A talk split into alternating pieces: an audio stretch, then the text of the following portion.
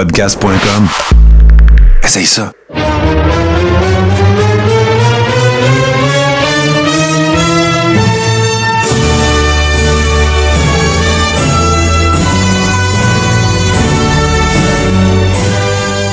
Carréron, saison 4, épisode 42 déjà. Euh, Martin, avec vous euh, cette semaine, euh, exceptionnellement en l'absence de mon collègue, bien sûr, ce cher Toto Lavigne, qui avait quelques empêchements et également, étant donné que, comme on vous l'a expliqué, nous étions dans l'impossibilité de faire l'enregistrement live comme nous le faisons à tous les samedis, sauf que ce n'est que partie remise. On reprend le tout de façon normale la semaine prochaine. pour cet épisode, je commencerai par discuter du fait que je n'ai pas encore terminé euh, Elimination Chamber. Bien sûr, je suis au courant des dernières nouvelles parce qu'il y a une de nos Ribbers, euh, c'est-à-dire membre de la Rib Room, qui est très contente de voir son mise avec euh, la ceinture. Je pense pas de divulgacher quoi que ce soit. Si c'est le cas, je m'en excuse sincèrement. Mais voilà, donc je vais compléter le visionnement de cette de ce pay-per-view un peu plus tard aujourd'hui. Euh, et particulièrement aujourd'hui, parlons un peu du menu. Ben, je vais vous parler euh, d'une promotion qui s'appelait à l'époque Big Time Wrestling, qui était sous l'égide euh, d'un monsieur qui s'appelle Roy Shire et qui a été en fait le, le, champ de bataille sur lequel Pat Patterson, entre autres, a remporté la plupart de ses médailles de guerre, on va dire ça comme ça.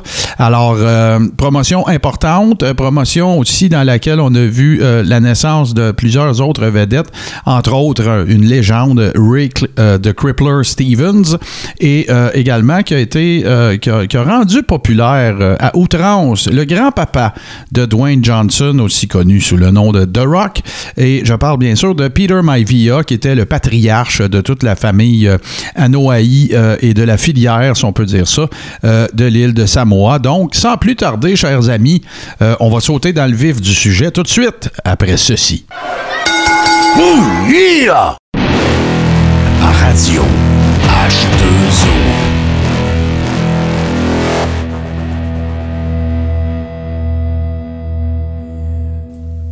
Big Time Wrestling, territoire euh, de la Californie. Il y en a eu un autre, en fait, dans ce cas-là. Euh, Big Time Wrestling était plutôt dans la région euh, de San Francisco, quoique on va parler d'autres endroits où ils ont fait de la promotion.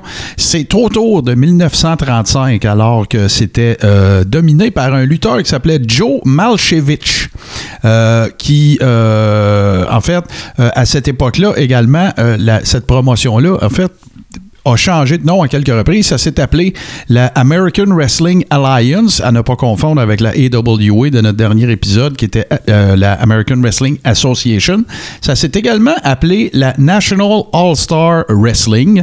Et comme je vous le disais, à ce moment-là, c'était euh, géré par euh, géré un ex-lutteur, Joe Malchevich, qui a malheureusement subi une blessure au genou importante. Et ce qui a fait en sorte que, bon, ben, il s'est retiré. Il a continué euh, d'en être le promoteur. Il y avait également euh, parmi, puis ça, ben écoutez, ça va être un peu territoire slash lutteur old school parce qu'on va parler évidemment de Roy Shire qui arrive un peu plus tard. C'était un lutteur. Roy Shire était un lutteur qui s'appelait Professor Roy Shire. Et voilà, donc suite à la blessure dont je vous parlais tantôt, je, réalise que je l'ai peut-être fait à l'envers c'est euh, professeur Roy Shire euh, qui euh, s'est blessé, a décidé de lui devenir promoteur. Et là, ben, écoutez, c'est en 1960 que lui a décidé de, fonder sa propre, sa propre compagnie de lutte, malgré le fait que Joe Malchevich, qui, qui faisait la promotion de, sa, de son association, était associé avec la NWA, donc avec la National Wrestling Alliance. Donc, ce que ça faisait, pas compliqué, c'est euh, ça, faisait devenir le territoire de Royshire, ça le faisait devenir ce qu'on appelait à l'époque un territoire outlaw. Donc, euh, entre guillemets, illégal si on veut. Euh, dans, les, dans cas où un promoteur décidait de, partir une promotion de lutte et de ne pas faire partie de la NWA. Donc, ça faisait en sorte que tu te faisais... Euh, bon, évidemment, il y avait des limites à tous les territoires. Il y avait euh, une certaine étiquette qui devait être respectée de ne pas, promouvoir pardon, dans certaines villes ou dans certains euh, secteurs. Mais Roy Shire, lui, a dit au la, la réglementation de la NWA moi, je vais faire ce que je veux. Euh, comme c'est le cas d'ailleurs, depuis qu'on fait les territoires, vous avez entendu cette histoire-là relativement régulièrement. Un worker qui décide de partir un peu en mode justement out là parce qu'il se dit, regarde, je ferai pas pire que, le promoteur pour lequel je travaille. Ça va être plus rentable. Je mets mon body euh, on the line, comme on dit. Alors pourquoi je ferais pas l'argent également euh, de faire la promotion, de devenir promoteur en plus? Et dans le cas de Roy Shire, ben, il luttait plus à cause de la blessure dont je vous parlais ce qui est arrivé, c'est qu'il a, a euh, conclu des ententes avec deux stations de télévision une à Oakland et euh, particulièrement et qui était qui en était à ses débuts en fait. Euh, donc ce que ça, ça, a permis de faire, ben, c'est que un parce qu'à cette époque-là, les spots à la télévision, je l'ai déjà raconté, tu les achetais. Donc euh, c'était pas hey on aime ça la lutte, on voudrait en avoir à la TV. Non non, c'était le promoteur qui allait voir une station de télévision puis qui disait veux-tu avoir j'aimerais ça acheter pardon du temps d'antenne pour diffuser mon show de lutte. Puis là ben la télévision décidait oui ou non et, et ainsi de suite. Et euh, c'est comme ça que ça a commencé. Ça s'appelait, c'était à Oakland, ça s'appelait KTVU. Et euh, bon, fait que il, sécurise cette, euh, cette entente-là euh, en 1960 et bon, il diffuse des trucs et par la suite en 1961, ben là il commence à procéder vraiment à l'enregistrement, à ce qu'on appelait le bicycle run, c'est-à-dire il faisait des, des pré-enregistrements qu'il envoyait à la station pour que ça puisse se perpétrer, tout en faisant la promotion bien sûr des événements qu'il voulait avoir dans un dans le building. Et là, ben on parle d'un building absolument mythique et on parle du Cow Palace. Euh, pourquoi le Cow Palace? C'est quelque chose que je me suis longtemps demandé. C'est quoi le rapport d'appeler euh, le palais de la vache? Euh, en fait, c'est super facile. C'est qu'avant, ça, cette aréna-là, euh, cet édifice-là s'appelait The California Livestock Pavilion. Fait en gros, il y avait des expositions et de la vente de bétail. Euh, donc, c'est pour ça que éventuellement, euh, c'est devenu le, Cow Palace. Et c'est ça, en fait, ça a commencé en 1941. C'est en 1941 que cet édifice-là a ouvert ses portes pour la première fois. Et ben, à, à, partir de ce moment-là, tout était pas mal sécurisé, je dirais, pour permettre à Roy Shire d'avoir une, une, promotion qui était pour euh, avoir une. Euh, qui avait tout, en fait, ce qui était requis pour avoir une promotion qui aurait du succès. Donc, il y avait un deal à TV, il y avait l'aréna où est-ce qu'il pouvait euh, tenir ses matchs et faire culminer ses storylines et tout ça. Arrive par la suite. Pardon euh, une vedette absolument essentielle, importante dans le paysage de, euh, de euh, Big Time Wrestling Californie, en fait San Francisco. Et là, ben, on parle de Ray Stevens. Crippler, Ray de Crippler, pardon, Stevens, qui a sévi, on en a parlé, il a, été dans le lutté dans le territoire de Portland, il a lutté à la WWE, ben, F à l'époque, WWF. il a lutté également à la AW, donc quelqu'un qui a, vraiment euh, roulé sa bosse, un worker au dire de tous euh, absolument euh, incroyable et extraordinaire. Et c'est autour de lui qu'il décide de construire sa, promotion. fait à noter également, Ray Stevens, en plus d'être un worker absolument extraordinaire, il a également fait partie d'une équipe, en fait, qui, c'est un peu drôle parce que deux fois plutôt qu'une, il a fait partie d'une équipe qui a porté le même nom. Euh, donc, euh, à l'époque de son arrivée euh, au sein du territoire de, Big Time Wrestling, il était en équipe avec un monsieur du nom de bougez pas, évidemment que je le cherche. Ben, en fait, c'est même pas. Ce que j'essaie d'illustrer, c'est qu'il a fait partie d'une équipe qui n'a pas eu le même succès euh, au préalable que, qu'il a eu avec Pat Patterson. Vous vous en doutiez, on en a déjà euh, parlé. Mais euh, voilà, donc, c'est, aura Est arrivé Pat Patterson dans le territoire, ils l'ont mis en équipe avec Ray Stevens et ça a donné euh, les, Blonde, Bombers, pardon. Et euh, bon, ben voilà. Fait que la première personne avec laquelle euh, il a été mis en équipe, c'est un monsieur, un lutteur relativement connu de l'époque old school aussi, qui s'appelle Cowboy Bob Ellis. Et par la suite, ben écoute, euh, Ray Stevens est devenu euh, également champion single et tout ça. Jusqu'au jour avant que Pat Patterson arrive, jusqu'au jour où il y a un autre lutteur du nom de Pepper Gomez euh, qui, soit, qui se présente dans le territoire. Et là, ben, on assistera à la première méga feud entre Ray Stevens et lui. Pourquoi Pepper Gomez était intéressant? Ben, c'est parce que vous le savez évidemment qu'il y a quand même un fort contingent d'Hispaniques et de Mexicains euh, qui vivent en Californie. Et lui-même, en fait, Pepper Gomez avait été entraîné à El Paso au Texas, donc vous connaissez également euh, la filière euh, du Texas en ce qui concerne euh, le, training de workers. Donc, ça a donné lieu à des, des une field plutôt excessivement incroyable. à cette époque-là aussi, ce qu'il faut savoir, c'est que Joe Malchevich, dont je vous parlais, qui était le promoteur, qui était sous l'égide de la NWA, quelques, quelques mois, en fait, après que euh, Roy Shire ait démarré sa promotion, ben, il est décédé. Il est décédé d'une crise de cœur. Euh, fait que ça a ouvert la porte, en fait, si on veut, à euh, la promotion de, de, Roy Shire et éventuellement, bien sûr, de l'arrivée plus tard de Pat Patterson. Et évidemment, je vous en ai parlé un petit peu dans l'introduction, des feuds excessivement majeurs entre lui et Peter Maivia également. et cette époque-là, c'est important aussi de mentionner que euh, la, Big Time Wrestling à San Francisco était un des territoires qui faisait le plus d'argent. On est évidemment euh, pré euh, chaîne câblée et tout ça.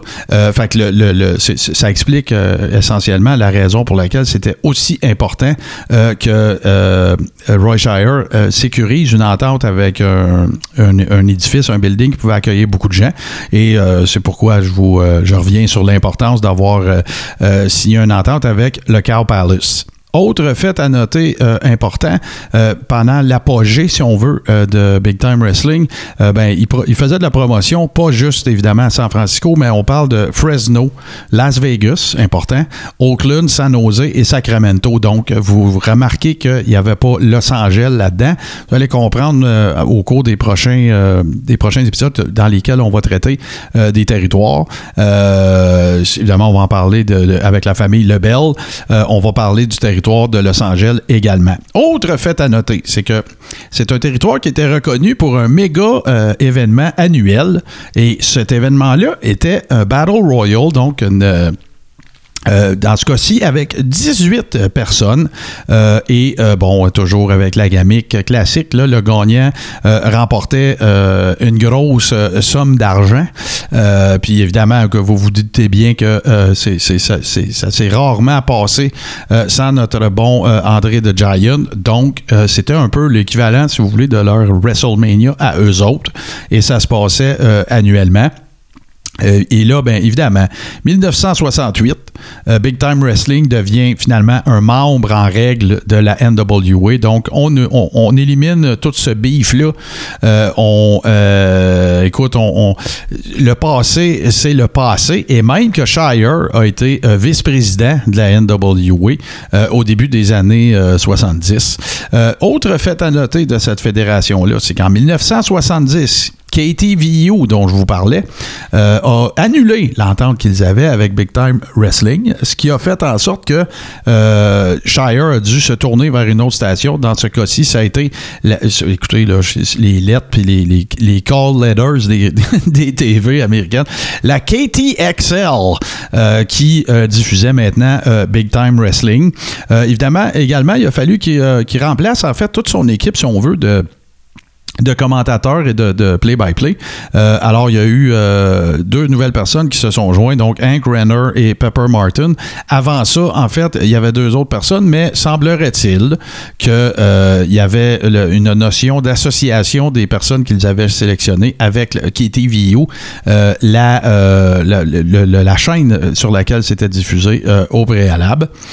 écoutez, autre fait à noter quand même assez intéressant. En 1970, Big Time Wrestling décide de commencer à, promouvoir pardon, en Alaska, à Anchorage en Alaska. Euh, et euh, il y avait euh, les amis, bien sûr, de Los Angeles. En fait, on va en parler plus tard. ça s'appelait la World Wrestling Associates, je crois, dans le cas de Los Angeles. Il y avait déjà fait, eux autres, des de la promotion là dans les années 50 et 60. Et ce que ça a donné, ben, puis moi, je trouve quand même ça comique parce que je ne sais pas, là, j'essaie de m'imaginer, tu sais, puis euh, c'est bien correct, Anchorage en Alaska, pourquoi il n'y aurait pas de lutte là, s'il y en a en Hawaï ou s'il y en a à, d'autres endroits, d'autres États plus euh, éloignés, ben garde, euh, ça me fait sourire. Et ça n'a pas été un succès, en fait. La, fois d'après, où est-ce qu'il y a encore eu de la lutte, toujours à Anchorage en Alaska, c'était en 1974 et c'était avec la Big Time Wrestling, mais de Détroit. Souvenez-vous, hein, je le sais que ça peut devenir mêlant. Euh, Big Time Wrestling, il y avait plein de territoires de la NWA qui avaient ce nom-là. Il faisait juste dire Big Time Wrestling puis il mettait le nom du territoire ou de la région. Fait que c'est pas parce qu'on dit Big Time Wrestling que ça ne peut pas vouloir dire plusieurs, pardon, plusieurs territoires euh, ou plusieurs régions ou ville, dépendamment. Et euh, Big Time Wrestling de Détroit était évidemment sous euh, la propriété du, de l'original Chic, Ed Farhat. Donc, on ne parle pas de l'Iron Chic, mais on parle du Chic. C'est définitivement quelqu'un de qui, on va parler éventuellement. Euh, de la vie de beaucoup de gens c'est le plus grand heel qui a jamais existé. Euh, probablement que là, aujourd'hui, avec tous les nouveaux qu'on a découverts, ben, peut-être qu'on parlerait plus de l'époque old school comme un des meilleurs heels. Mais euh, semble-t-il qu'il y avait même des lutteurs qui avaient peur de ce gars-là, même si c'était euh, même si c'était un work, il y a des lutteurs à qui il faisait peur pour de vrai. À la fin des années 70, euh, l'audience a commencé euh, à diminuer euh, de façon assez significative et Big Time Wrestling a tout simplement été annulé. en 1980, Roy Shire a subi une crise cardiaque et il a décidé tout simplement de se retirer. et ça, c'est en, en, janvier 81 ce que ça a donné comme résultat, c'est que euh, c'est Vern Gagné, en fait, avec son American Wrestling Association, euh, qui a décidé, il y avait déjà une place. Bon, il faut que je vous explique de quoi. Quand tu es promoteur de lutte et que tu as plusieurs territoires, plusieurs villes dans lesquelles tu présentes des spectacles, ben souvent, pas toujours, mais souvent, tu avais des promoteurs locaux qui travaillaient pour toi. Donc, eux autres, ils organisaient tout, faisaient la promotion locale et tout ça, puis en échange, il y avait une cote sur l'assistance. Dans le cas de euh, ce que je suis en train de vous expliquer, c'est-à-dire le, fait que Roy Shire a décidé de se retirer en 81, que Vern Gagné s'est installé à San Francisco, mais il y avait un monsieur qui s'appelle Leo Nomellini, euh, qui a été euh, la, la, personne clé pour Vern Gagné pour s'occuper de la promotion. Donc, ça ne veut pas dire qu'il prenait nécessairement la place de Roy Shire, monsieur Nomellini, mais ça veut dire que c'était lui qui prenait en charge San Francisco euh, comme territoire. Et euh, bon, le dernier euh, spectacle, en fait, ou show qui a été présenté par sous la, la, gouverne de Roy Shire, ça a été évidemment un Battle Royal en 1981, comme je en, en 81, pardon. et en 1984, après qu'il ait pris sa, retraite, et il aurait, dans un journal, en fait, qui s'appelle le Sacramento Bee, il aurait euh, brisé le kayfabe et il aurait euh, acquiescé du fait que euh, les matchs étaient tous stagés. Écoutez, là, c'est pas quelque chose qui, m'a que, j'ai lu à, maintes reprises, mais on pourrait probablement considérer ça comme un des premiers acknowledgement, une des premières, un des premiers aveux, si on veut, d'un promoteur euh, significatif, euh, à l'effet que euh, c'était stagé, c'était un, work. Monsieur Shire s'est éteint, en fait, en, ben, il a été propriétaire, si on veut, de la promotion de 1960 à 1981 et il s'est éteint en 1992. Si on parle maintenant de workers qui ont, qui ont œuvré dans le territoire de Big Time Wrestling, il y en a plein que vous allez reconnaître, évidemment. Andre the Giant, Lars Anderson, qui, était, euh, qui a été un des premiers membres, en fait, des, Anderson. On, parle, on pense à Arn, on pense à Oli. Euh, Red Bassin aussi, qui a été euh, très populaire aussi au Texas et qui a été également un entraîneur de lutteurs bien connu. Bobo Brazil, qui était quelqu'un qui a œuvré beaucoup dans le territoire de Détroit, entre autres, mais à la WWF aussi. Dick the Bruiser, Terry Garvin, Pepper Gomez, on en a parlé. Superstar Billy Graham, bien sûr. Chavo Guerrero senior et non euh, junior. Ben, toute la filière, en fait, là, des Guerrero. Euh, Rocky Johnson, j'en ai parlé. Peter Maivia, euh, Don Morocco, Dick Murdoch, Pat Patterson, bien sûr, incontournable. Roddy Piper, qui a été également très populaire dans le territoire de Los Angeles. On va en reparler. sinon, Ray Stevens, j'en ai évidemment parlé. Professeur Toru Tanaka, ben, c'est le fameux méchant dans James Bond, ça. Je me souviens plus duquel, que son chapeau melon, il y avait comme une lame en dedans. Euh, un autre euh, promoteur bien connu, Bill Watts, euh, duquel on va parler dans les, dans les prochaines semaines. Et évidemment, ben, je ne peux parler du territoire de Los Angeles sans parler, bien sûr, de Pat Patterson, qui a été, qui, a insufflé un vent nouveau. je vous expliquais tantôt que Crippler Ray Stevens avait été en équipe avec Cowboy Bob Ellis, ça s'appelait les Blonde Bombers. Ben, en fait, c'est pas tellement qu'il a pris sa place, il s'était écoulé quelques années. Euh, mais euh, quand Pat Patterson est arrivé, ben, il, y a eu, il y a eu des runs comme Babyface, il y a eu des runs comme Heel, euh, il y a eu des runs avec, en équipe avec Ray Stevens également, et il s'appelait à nouveau les Blonde Bombers. comme je vous le rappelle souvent, dans le cas de la NWA, ben, il arrivait à plusieurs reprises qu'il y avait de l'échange de talents, ou en tout cas qu'on permettait qu'une équipe ou qu'un worker puisse aller travailler dans un autre territoire un peu pour rafraîchir le roster du, territoire local, puis qu'il puisse revenir plus tard puis runner euh, d'autres programmes ou euh, d'autres storylines avec d'autres workers. Alors, euh, c'est pour ça que vous avez déjà vu aussi en équipe Ray Stevens avec Pat Patterson à la AD, pardon, à la AI, AWA. Il y a trop d'acronymes à soir. donc, c'est ça. C'est une des raisons pourquoi vous avez vu. Il y a également, Ray Stevens a également été en équipe avec Nick Bockwinkel à la AWA aussi. Donc, voilà. C'est un peu ce qui explique pourquoi vous pourriez éventuellement voir des, des, des, les gens que je vous nomme dans d'autres fédérations. Autre volet important, je vous parlais de, de Red Bassin, en fait, qui a été, euh, qui a été bon, c'est un, autre worker euh, mythique, qui a entraîné beaucoup, euh, beaucoup de lutteurs, qui a été un peu un mentor, si on veut, avec Gene LeBell, qui a été un mentor de Roddy Piper.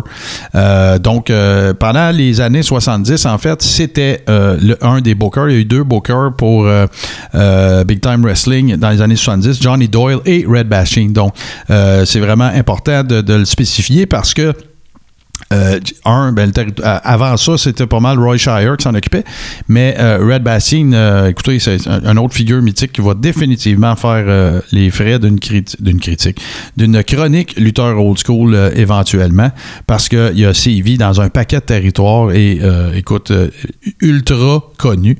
ce qui faisait la réputation de, outre les Battle Royale dont je vous parlais à chaque année. Ce qui faisait la réputation euh, du territoire, ben, c'était euh, la lutte old school, pas compliqué il y avait beaucoup de, réalisme dans les matchs, surtout avec des gars comme Patterson, Ray Stevens et toute la, la, pléthore de gars que je vous ai nommés tantôt. Euh, l'autre affaire, par contre, c'est que euh, dans Big Time Wrestling, il y avait des high spots, il y avait, il y avait du high flying, il y avait des, il y avait des lutteurs qui étaient moins traditionnels que le bon vieux rest hold pendant 15 minutes, puis là, ben, euh, le, babyface qui fait un comeback, puis là, ben, c'était beaucoup plus d'action que euh, ce qu'on était en droit de s'attendre dans ces années-là. Euh, je veux rien enlever à Bruno Sammartino, je veux rien enlever à tous les old schoolers de cette époque-là, mais tu sais, un match de Bruno Sammartino, même si dans des shows interviews, puis full respect pour Bruno Sammartino, c'est un worker ultra populaire qui a plein de records à Madison Square Garden, sauf que regarder un match de Bruno Sammartino, des coups de poing, des coups de pied, il y en avait pas mal, puis c'est un autre c'est une autre époque, précisons-le donc, je suis pas en train de bâcher l'époque. Sauf que forcé d'admettre que un match en 1968 puis un match aujourd'hui, c'est même pas le même sport. C'est le Cirque du Soleil versus euh, je sais pas moi, Marcel Marceau tout seul. C'est un, un, peu ça. Pardon, fait que euh, dans le territoire de Big Time Wrestling San Francisco, ben des high spots, t'en avais. Autre chose, et ça, euh, j'ai entendu Pat Patterson raconter euh, cette anecdote-là euh, relativement régulièrement. Comme je vous le disais, il y avait un très gros et grand contingent de, de, gens de, de, l'île de Samoa. Et Peter Maivia a été, a été à plusieurs reprises un des, des top guys, si on veut, de ce, de ce territoire-là. Et il y a eu une fiode absolument mémorable entre Pat Patterson et Peter Maivia au Cow Palace, encore une fois. Et euh, il racontait, Pat Patterson racontait qu'en fait, Peter Maivia a sauvé sa vie à un moment donné parce que euh, Pat Patterson jouait le rôle du heel et dans un match contre Maivia, à un moment donné, ben, il, y, il en a sacré une bonne, là, puis c'était réaliste. On a pris le soin de le dire tout à l'heure. Alors, euh, ce qui est arrivé, ben, il s'est attiré, bien sûr, lire de toute la, la, clique de Peter Maivia et de tous les gens de l'île de Samoa qui étaient dans l'aréna. Et là, ben, eux autres, et les, gens de l'île de Samoa, hommes et femmes, by the way, sont reconnus pour être de, tempérament très sanguin, très confrontatif et tout ça. Puis là, ben, à un moment donné, Pat Patterson raconte, il dit là, je les vois commencer à descendre. Descendre de. Il y en avait d'un premier rangée, parce qu'il y en avait qui étaient de la famille de Peter Maivia, mais il dit Je vois commencer tout le monde à s'attrouper euh, pas loin du ring et tout ça. Il y a des policiers qui s'amènent. Parce que oui, figurez-vous donc, surtout pour les plus jeunes qui nous écoutent, qu'il a déjà existé une époque à laquelle il était absolument nécessaire d'avoir des policiers autour du ring. C'était à ce point-là que les heels étaient détestés. Et euh, puis là, ben, à un moment donné, le mob, si on veut, de, gens de l'île de Samoa euh, ont commencé à vouloir prendre d'assaut le ring et tout ça. Et c'est Peter Maivia, à un moment donné, qui s'est interposé dans le genre « laissez-moi aller » je m'en occupe. il a fallu qu'il fasse un peu un, audible dans le ring, un, last call, ou en tout cas improviser, c'est ce que le mot cherchait, pour euh, que Maivia dise euh, OK, laisse-moi reprendre le dessus, on va descendre en bas du ring. Puis là, ben, je vais arrêter la gang euh, en leur disant laissez-moi aller, laissez-moi aller, laissez-moi aller, laisse-moi revenir sur le dessus. Et Pat Patterson, vous avez pu le voir dans ses vidéos hommages et tout ça de la WWE, il, fait référence. si vous voulez entendre la vraie histoire avec encore plus de détails, euh, allez faire un tour sur euh, Legends of Wrestling euh, sur le WWE Network. Pardon, j'ai accroché mon pied de micro. Je, fais du toto pendant qu'il n'est pas là. Mais voilà, donc, il, attribue en fait le fait d'être en vie à son ami Peter Maivia. Par la suite, ben, vous connaissez un peu l'histoire. Euh, Pat Patterson euh, avec Ray Stevens aussi se sont retrouvés à la AWA et ensuite euh, il s'est amené à la WWE, la fameuse feud avec Sergeant Slaughter, premier champion intercontinental et tout ça. On a déjà rendu hommage amplement à ce cher Pat Patterson. autre fait à noter aussi, puis ça, ben, je trouve ça intéressant parce que ça permet de, un peu de relativiser les choses, bien sûr, parce que euh, on s'entend que euh, l'argent n'avait pas la même valeur, si on veut, puis ni l'inflation à l'époque, mais dans sa première année d'opération. Big Time Wrestling, qui était une fédération outlaw, ne l'oublions pas, a généré 175 000 US de revenus. Euh, en général, je ne sais pas si c'est encore applicable, il y a sûrement du monde bien plus intelligent que moi qui peuvent me dire la valeur que ça aurait. Mais moi, je fais souvent euh, x7 euh, quand on parle des années 60. Je faisais ça il y a quelques années. Fait que mettons qu'on. Fait que, tu sais, on, s'entend que ça voudrait donc dire qu'il aurait généré dans le monde d'aujourd'hui, qui n'est plus le même du tout puis qu'il y a 200 fédérations, 75 postes, puis 10 000 pages Facebook, puis des Netflix de ce monde, mais euh, ça, aurait définitivement fait la preuve que c'était euh, un, méga, méga, méga, giga euh, succès. Alors voilà. le legacy de, de de Big Time Wrestling, en fait, moi, je dirais que surtout, euh, c'est euh, c'est d'avoir permis de faire connaître, en fait, les deux. N'ayons pas peur des mots. Là, dans le cas de Ray Stevens, ça a été une méga vedette de l'époque. Mais euh, ça, a fait, ça a permis, en fait, à pardon, Pat Patterson de devenir une vedette. Peter Maivia aussi, je dirais qu'il y a une bonne partie de son cred qui est allé chercher là. Mais bien sûr, Ray Stevens, écoute, qui était là à partir de la fin des années 50 euh, jusqu'à euh, la fin des années 70, euh, moment où tout, tout s'est terminé, si on veut.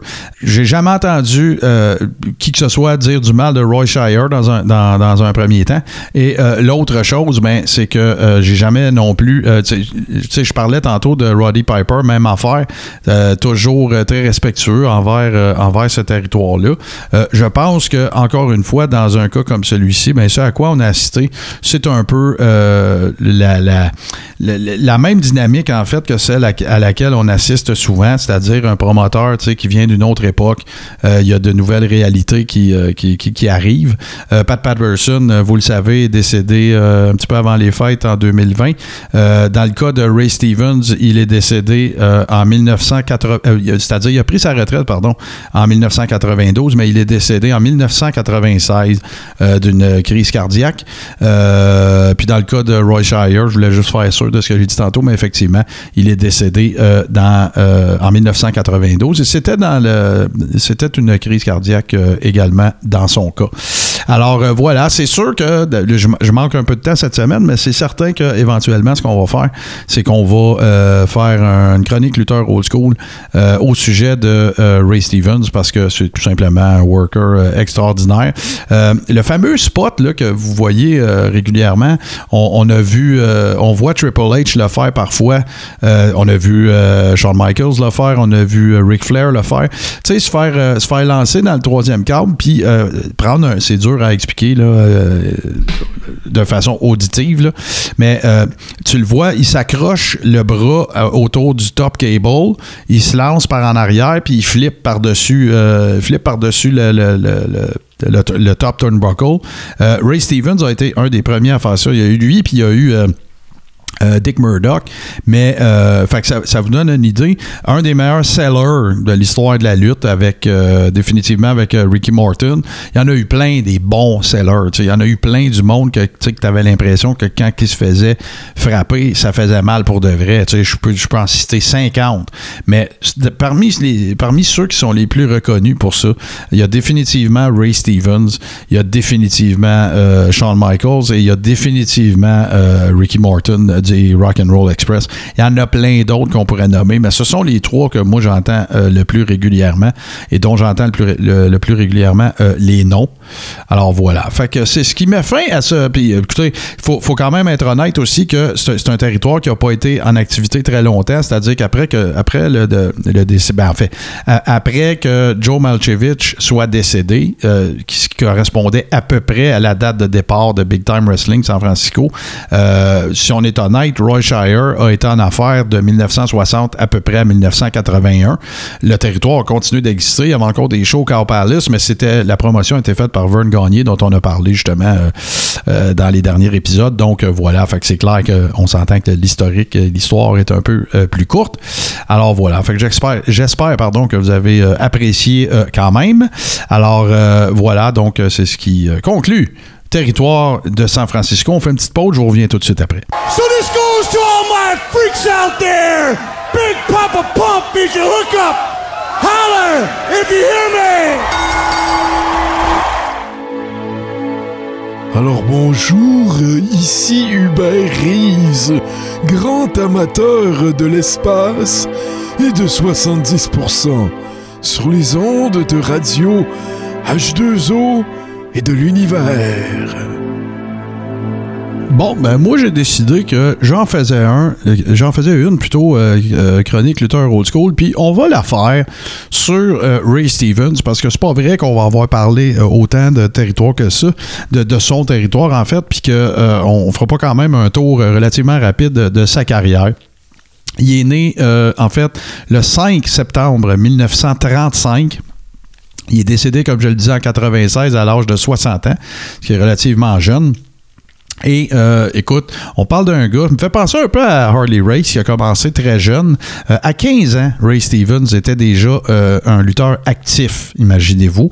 Un de ses mentors, en fait, puis là, quand je vous dis ça, là, il a commencé dans les années 50 et c'est à ce moment-là qu'il avait, qu'il avait 15 ans. Donc, un de ses mentors, ça a été Nature Boy Buddy, Buddy Rogers, donc qui a été un, un champion autant dans la NWA que dans la WWE. pardon, et il a lui-même dit que c'est le lutteur le plus talentueux euh, qu'il avait euh, jamais vu, malgré son âge, imaginez ça.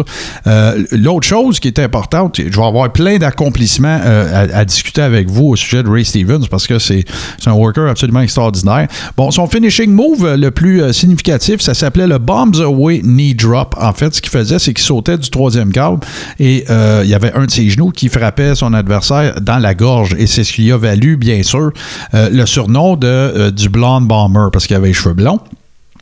Et ça a été son, finishing, move pardon, pendant longtemps. Qu'est-ce qui l'a rendu, euh, qu'est-ce qui a fait de lui une superstar? Ben, c'est pas compliqué. C'est qu'à l'âge de 17 ans, il y a eu un match avec euh, Gorgeous George, nul autre que, écoute, euh, j'ai envie de dire le père de la lutte télévisée des années 50. et c'est là que, écoute, tout, est devenu. il, il, s'est retrouvé, si on veut, sur la fast track au niveau de sa carrière. il y a eu un paquet d'autres affaires, euh, évidemment, dans, différents territoires. Tout ne s'est pas nécessairement passé dans le territoire de Royshire, mais euh, Don Fargo, je vous en ai déjà parlé. Euh, écoute, le premier comment je vous dirais ça, le premier freak euh, de l'histoire de la lutte, j'ai envie de dire ça comme ça. Euh, j'ai déjà raconté que pour euh, faire freaker des recrues dans le locker, lui, il avait un, piercing Prince Albert, puis c'était principalement juste pour faire freaker les, recrues.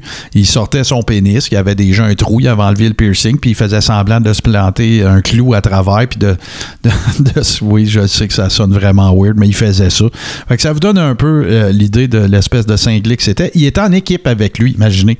Donc, euh, Ray Stevens et Don Fargo. Et ils s'appelaient les deux Ray et Don Stevens.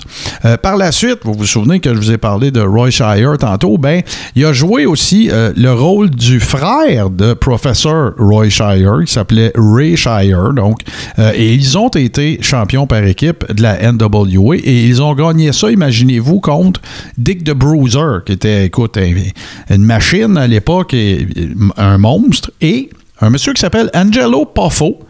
Oui, vous avez bien entendu, il s'agit du papa de Leaping Lanny Poffo ou de Genius et de Macho Man Randy Savage, de son vrai nom de famille, Poffo. Et voilà. Euh, c'est là, ben, un petit peu plus tard par la suite, qui euh, se pointe du côté de Big Time Wrestling. Et là, ben, il y aura tous ces angles-là euh, magiques au Cow Palace. Je vous parlais des matchs avec Pepper Gomez. Ben, c'est avec lui que, tout ça a un peu commencé. Et il a remporté, en fait, le. le il a été il a, été. J'ai déjà raconté qu'il existait la United States Championship, la NWA. Il existait aussi le, Heavyweight Champion de la NWA, mais c'était pas le World Heavyweight Champion. C'était comme le, comme je fais souvent le, gag de Ding et Dong, champion du monde de Philadelphie. Mais dans son cas, lui, en fait, dans le cas de Ray Stevens, il a été neuf fois euh, champion des États-Unis NWA, donc pas juste dans le territoire où il était. Et euh, il a été champion par équipe de la NWA, dont entre autres avec euh, Roy Shire, avec Pat Patterson également, probablement avec Nick Buckwinkle. Non, c'est vrai, la AWA n'était pas dans la NWA. Alors voilà, il été champion trois fois. une des choses, des, caractéristiques qui, qui, représentent bien Ray Stevens. la première, c'est qu'il a été vraiment littéralement knocké out contre Pepper Gomez dans un match euh, en 1961. Euh, Pepper Gomez ramasse la cloche et euh, il calcule mal son affaire, puis il l'a vraiment knocké pour, la, pour la première fois. Il y a aussi Pencil Neck Geek, que vous avez souvent entendu Lou Albano, Classy Freddy Blassie dire on lui attribuerait euh, le fait d'avoir euh, dit cette expression-là la première fois. Euh, autre affaire, autre particularité de la gamique de euh, de, la gamique de Ray Stevens, c'est que il venait jamais de la même ville dépendamment des territoires où il était. Quand je dis la ville, je parle de la place qui est, qui est venue au monde. Le vrai endroit où il est né, c'est un endroit qui s'appelle Point Pleasant en West Virginia. Et il a été élevé par la suite à Columbus, en Ohio. Euh, mais euh, il a souvent mentionné euh, qu'ils qu'ils- ils lui ont attribué un paquet de villes de, naissance, et particulièrement dans le cas de, du Car et de Big Time Wrestling, on le bilait comme venant de New York, aucune raison particulière. Par la suite, bon, ben écoutez, il y a eu des programmes. Ce gars-là a. je vais vous faire une liste du monde qui a déjà battu. Il a battu Carl Gotch. Il a battu Pat O'Connor, l'ancien champion de la NWA. Pepper Gomez on en a parlé. Bobo Brazil. Il a déjà battu Bruno Sammartino. Il y a une victoire contre Bruno Sammartino. Je vais y revenir. Il a battu Pedro Morales. Il a, battu euh, euh, The Big Cat, Ernie Ladd. Et il a battu José Lotario. Tous le- le- les noms que je viens de vous donner, c'est toutes des légendes. Toutes, toutes, toutes des légendes de la lutte. Et dans le cas de Bruno Sammartino, c'est particulier parce que ce qu'il avait fait, c'est que Vince Senior a dit à Roy Shire, c'est correct, je vais t'envoyer Bruno, tu feras un programme avec Ray Stevens, pas de problème. Sauf que ce qu'on va faire, c'est qu'on va faire un match 2-3. Fait que la première victoire, elle a été du côté de Ray Stevens avec son fameux Bombs Away euh, knee drop. La deuxième, ça a été euh, au moyen d'une soumission par euh, Bruno Sammartino. Et la troisième est allée à Ray Stevens. Et en fait, c'était à cause d'un count-out. Et euh, évidemment, comme vous le savez, on ne peut pas faire changer la ceinture par un count-out. Alors, personne n'a perdu la face. En fait, c'est un peu comme l'équivalent de dire que ça avait été nul. Et ça, c'était des techniques très, très euh, prisées à l'époque. On le fait encore aujourd'hui aussi. Là, quand tu veux pas faire perdre la face à la personne qui va perdre, puis que tu veux, euh, tu veux mettre over, euh, je sais pas, moi, ton- heel ou ton babyface, puis que tu veux pas faire perdre la ceinture, fait que tout le monde sauve la face. Alors voilà, c'est pas d'hier qu'on fait ça, parce que là, on parle des années 60. Euh, évidemment, je vous ai parlé en masse euh, du duo euh, Pat Patterson, Ray Stevens. Tout ça a commencé en 1965 et ils se sont appelés. Évidemment les Blonde Bombers. Et là, ben, voyez-vous, c'est deux runs, en fait, de champions de la NWA qui ont eu. Donc, euh, il y en a eu une première avec Roy Shire, puis il y en a eu deux avec, euh, avec Pat Patterson. Et il y en a eu une comme champion de la, de la AWA. Euh, autre fait à noter, assez, assez intéressant, c'est que... il y a, à un moment donné, euh, la, chaîne de télévision sur laquelle euh, le show était diffusé euh, a fait un sondage qui était c'est qui votre lutteur préféré, puis c'est qui le lutteur que vous haïssez le plus. Ben, le lutteur qu'ils haïssaient le plus, ça a été, sans équivoque, ça a été Ray Stevens. Et il a fait partie du top 3 des lutteurs qu'on aime le plus. Fait que ça donne quand même une assez bonne idée de, de l'impact que Ray Stevens a eu sur le monde de la lutte, particulièrement dans ce secteur-là, mais en général, euh, et le fait que c'est un, worker absolument extraordinaire. Je vous ai parlé, bien sûr, euh, de son passage euh, à la AWA. Il y en a eu plus qu'un, en fait. Il y en a eu quelques-uns. Il y en a même eu dans les années 70, mais c'était toujours un peu sous le coup de, d'espèces d'échanges de, de, de, de, talents ou de, workers. Mais ça a également donné lieu à la run avec Nick Bockwinkel, un autre worker extraordinaire deuxième génération également. Et euh, bon, ben là, après ça, ça en est suivi euh, la prise de possession. Ou en tout cas, l'occupation, on va appeler ça comme ça, suite à la retraite euh, de Roy Shire par, par Vern Gagné, ce qui a correspondu en fait à l'arrivée euh, de Ray Stevens, cette fois-ci à la WWE. Euh, il, y a, eu un programme en fait euh, avec Jimmy Superfly Snuka. Même jusqu'en 84, il avait même déjà été commentateur avec, avec Vince McMahon. Puis écoutez, juste pour vous donner une idée, puis ça, je le savais pas. Euh, et c'est clair que je vais me garrocher pour aller, euh, pour aller écouter ça. Sa dernière présence à la télévision, oubliez pas, il est décédé en 1996. Sa dernière présence à la télévision dans un pay-per-view, c'est à la WCW pendant Slamboree 1994. Donc, deux ans avant son décès. Fait que ça vous donne une idée de, de- l'espèce de freak euh, dont il est question ici. Tu es dans la même catégorie que Ric Flair. Ric Flair, il avait 60 ans passé, puis il a lutté. Euh, ou en tout cas, s'il n'avait pas 60 ans passé, il était pas loin. Fin cinquantaine.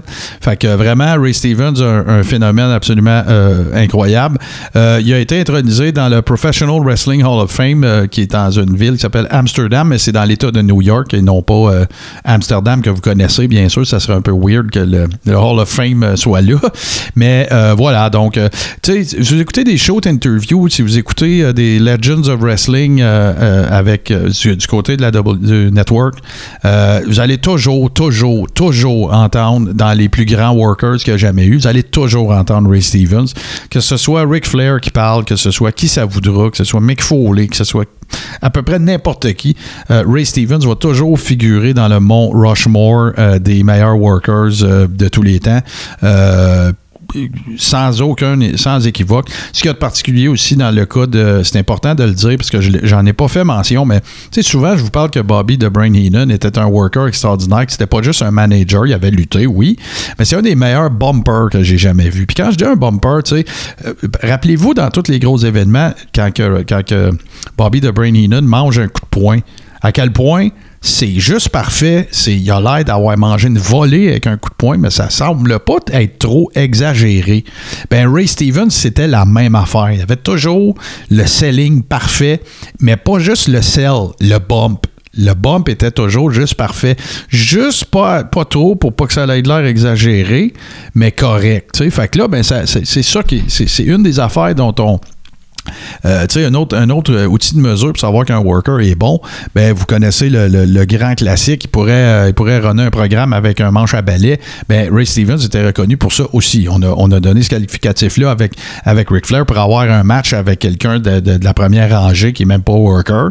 On a, ben, Ray Stevens, on lui a, on lui a attribué cette qualité-là avant même Ric Flair, un peu avant tout le monde.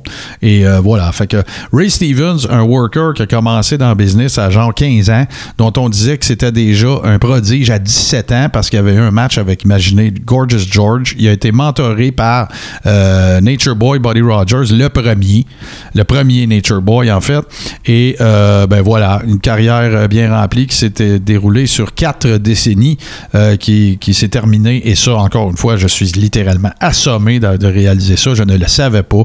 Slam- Slamboree 1994 de la WCW, ça a été sa dernière présence. Il y avait d'autres vétérans. Là. Allez pas penser qu'il s'est pogné avec Sting. C'est pas ça, pas ça que je suis en train de dire. Mais euh, qu'il a encore été actif, j'ai pas vu ça. Je vais aller voir ça. Euh, quand il est décédé, en fait, euh, il, a, été marié avec une, femme qui était lutteuse qui s'appelle Theresa Teese. Euh, il, a, laissé, en fait, ils, ont- divorcé également. Euh, en 1972, euh, lorsqu'il est décédé, euh, il avait cinq enfants. Euh, il était dans son, euh, il était dans ses, dans, dans ses terres en fait là. euh, toujours, il est demeuré en Californie. Je vous ai parlé du film de Wrestler de Vern Gagné qu'on va regarder à Watch Along euh, sur Zoom éventuellement le plus tôt possible. Il, a, il a fait partie de la, de la, de la- voyons, de la distribution et il a été dans un film avec Sylvester Stallone qui s'appelait en 1978, qui s'appelait Paradise Alley euh, en 95, donc euh, euh, pas après son décès, mais avant, parce qu'il est décédé en 96, le maire de San Francisco et de Oakland ont proclamé le 5 avril Ray Stevens Day. Et comme je vous le disais, il est décédé, c'est le 3 mai 1996 d'une crise cardiaque alors qu'il résidait à Fremont, Californie. Ses cinq enfants, Carl, Timothy, Laura, Roy et Kelly. Alors voilà, c'était la chronique Lutteur Old School d'un worker absolument extraordinaire. Si vous voulez en voir du, travail euh, de Ray Stevens, allez faire un tour sur YouTube. Il y en a en masse. Euh, Blonde Bombers aussi avec Pat Patterson. Euh, définitivement un worker qu'il faut que vous découvriez. Donc, allez faire un tour sur YouTube. Moi, je fais une pause, puis on vous revient avec les deux tunes. What you gonna do when wild on you? Pour les, euh, le segment Les deux tunes, ben écoutez, je vais je vous prépare mentalement tout de suite. Je ne sais pas c'est quoi votre opinion là-dessus, mais euh, le premier, un, des. pas- C'est pas vrai, c'est pas le premier. Il s'appelait le Blonde Bomber. On parle de Ray Stevens.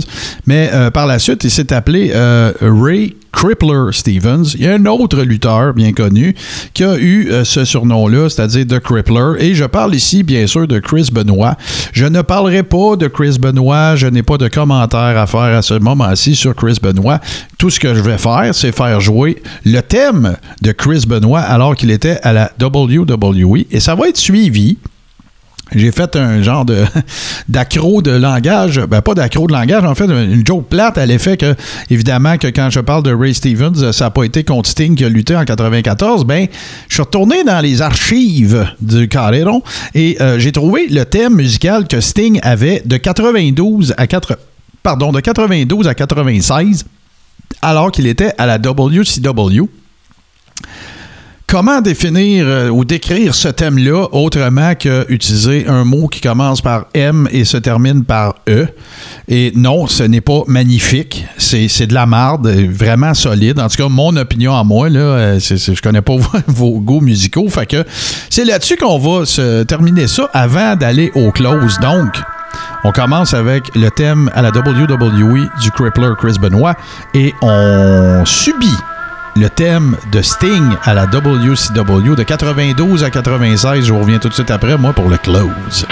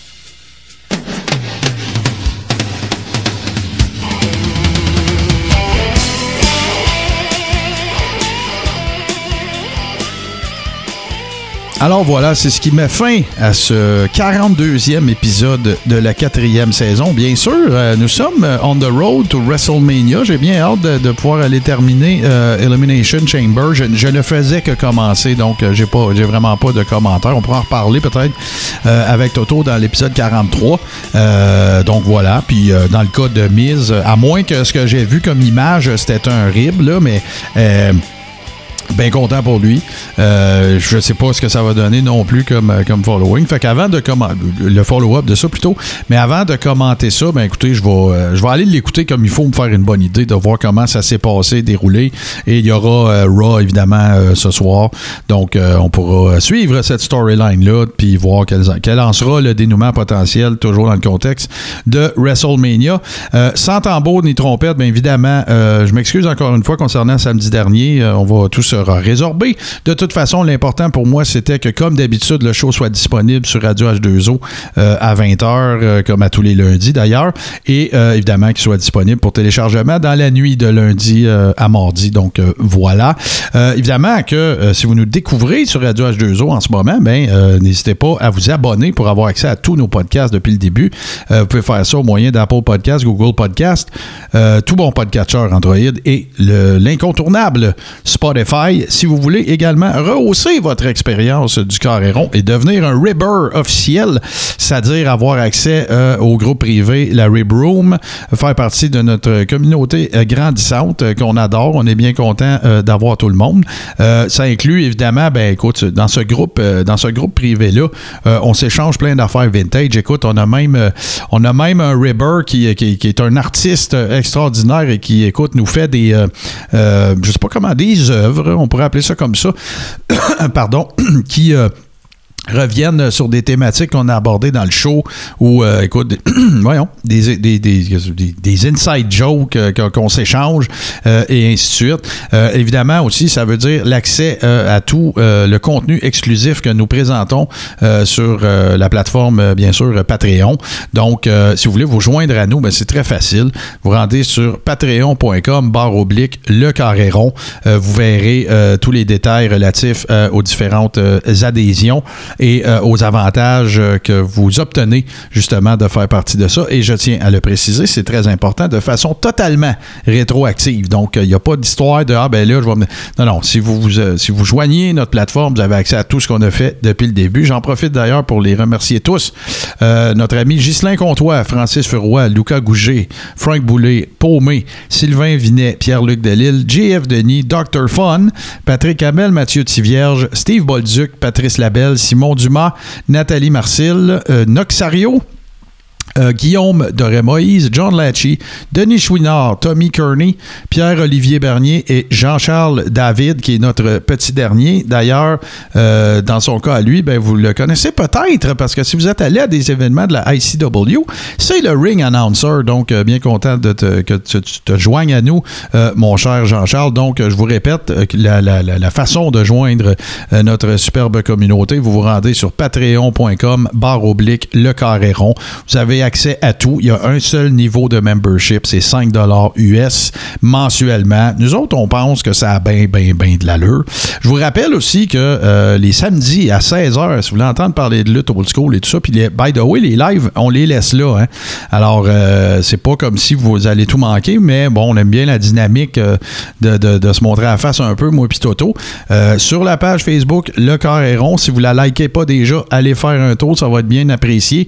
et à tous les samedi 16h, ben là, vous allez pouvoir nous voir la binette euh, pour l'enregistrement de l'épisode auquel nous sommes rendus. Je vous rappelle aussi, hein, by the way, que la saison 5 commence l'épisode au lendemain de WrestleMania. WrestleMania que si vous faites partie de notre communauté, euh, vous pourrez euh, regarder avec nous en watch-along, évidemment, sous-entendant que vous possédez le WWE Network parce qu'on aime la vie et on, nous ne le streamons pas, évidemment, parce qu'on veut pas que les euh, c'est le cas de le dire. On voudrait pas avoir la visite de mon cousin Vinny, mais dans ce cas-ci, ben, c'est évidemment, on veut voudrait pas non plus euh, contrevenir à toute loi euh, d'infringement de copyright. Alors voilà. Euh, S'il y en a qui veulent adhérer au network et qui ne savent pas comment le faire euh, en formule, ce qu'on appelle over the top, donc juste au moyen d'une connexion Internet et non pas de chaîne câblée ou de nouveaux packages et de nouveaux bouquets, machin, communiquez avec nous autres en privé. On va vous donner un coup de main avec ça. C'est rien d'illégal, je vous rassure tout de suite. C'est très simple à solutionner. Puis il y en a même on m'a dit en fait que c'était même euh, maintenant plus simple que ça l'a déjà été. Donc, euh, voilà, c'est pas plus compliqué que ça, euh, chers amis. Euh, donc, euh, je vous rappelle, si vous voulez faire, aller faire un tour, découvrir le contenu de mon comparse Toto, super facile, vous rendez sur twitch.tv barre oblique Toto Lavigne et tout son contenu vintage, autre que de la lutte, de la lutte, pardon, bien sûr. Alors voilà. Sinon, pour ma part, ben, je vous invite à vous joindre à moi dans les différents projets que j'ai, peut-être un plus en particulier ou deux. Je vous en parle rapidement. Boom Chick Hour, qui est une, une heure pardon, euh, à tous les dimanches à midi euh, sur Radio H2O, donc au même endroit que vous êtes là, de la musique acoustique, des anecdotes et ainsi de suite. On s'amuse bien. Et euh, je vous invite également, évidemment, loin de moi l'idée de vous faire vous éloigner de Radio H2O, bien sûr. Sauf que si vous êtes amateur de sport, donc, euh, et particulièrement de hockey, je vous invite à syntoniser Radio Marqueur en vous rendant sur marqueur.com. Euh, à tous les midis, euh, il y a mon chum Jeff Drouin qui est là avec En mode fanadien, donc euh, un show purement hockey. Euh, et euh, les samedis, il est là à midi de 13h à... Pardon, de midi, toujours de, de midi à midi 15. Donc, euh, en gros, du contenu hockey avec mon chum Jeff Drouin, qui a déjà été un invité d'ailleurs du Coréron dans la saison 1, si je ne m'abuse, ou peut-être 2. Euh, donc, les lundis au samedi à midi sur marqueur.com. Allez faire un tour. Mon chum euh, Jeff Drouin est là. Le, le- le line-up d'invités, de la bonne musique aussi. Donc, ne vous gênez surtout pas. Je, vais, je- je vais vous pardonner si vous vous rendez sur cette radio-là au lieu de syntoniser Radio H2O, mais revenez toujours le lundi 20h, bien sûr. Alors voilà, sur ce, je vous laisse sur le meilleur mash-up de musique de lutte composé par mon grand ami Super Dave Bérubé euh, et qui est euh, bien sûr mash-up de musique de lutte de podcast diffusé en exclusivité sur radioh2o.ca tous les lundis à 20h. Il n'y aura pas de bonne semaine cette semaine parce que Toto il est pas là. Alors moi je vous dis à très bientôt.